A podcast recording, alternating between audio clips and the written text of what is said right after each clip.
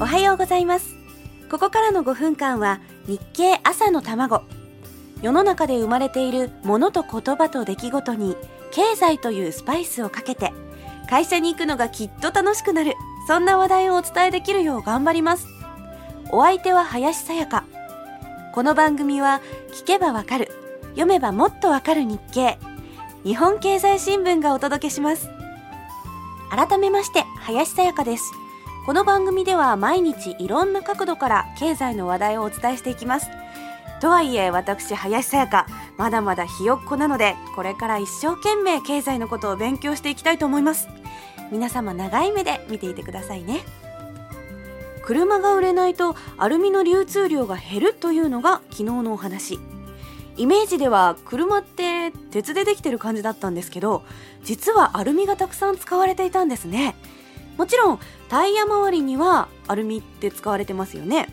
でも例えばホンダのインサイトみたいにほとんどがアルミでできている車って結構たくさんあるんですよね。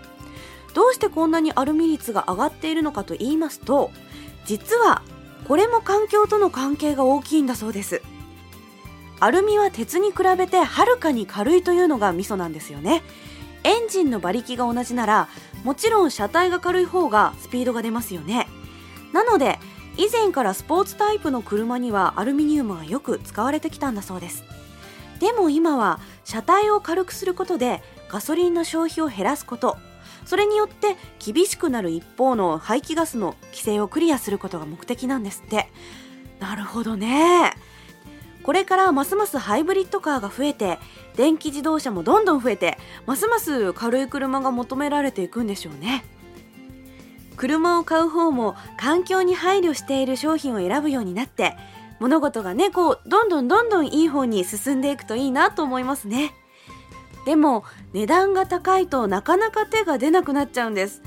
そこがね経済の難しいところですよね。地球環境はやっぱり大事です。温暖化になんとかブレーキをかけなきゃいけないです。そんなことを考えていたら日経にこんな記事が載ってました。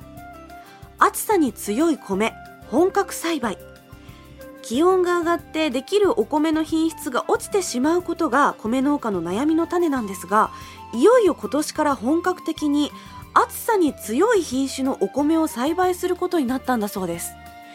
夏場の暑さに強くて暑さで品質が落ちたりしないお米。佐賀では佐賀日和。福岡では元気尽くしという品種がこれからねどんどんメジャーになっていくかもしれないですよ。地球温暖化を食い止めようとする動きの一方で温暖化に負けない商品を作ろうとしている人たちもいるんですね。皆さんの努力がきっと実を結ぶようお祈りしながら今週はこの辺で。また来週あなたのお耳にかかります。日経朝の卵お相手は今週も林さやかでした。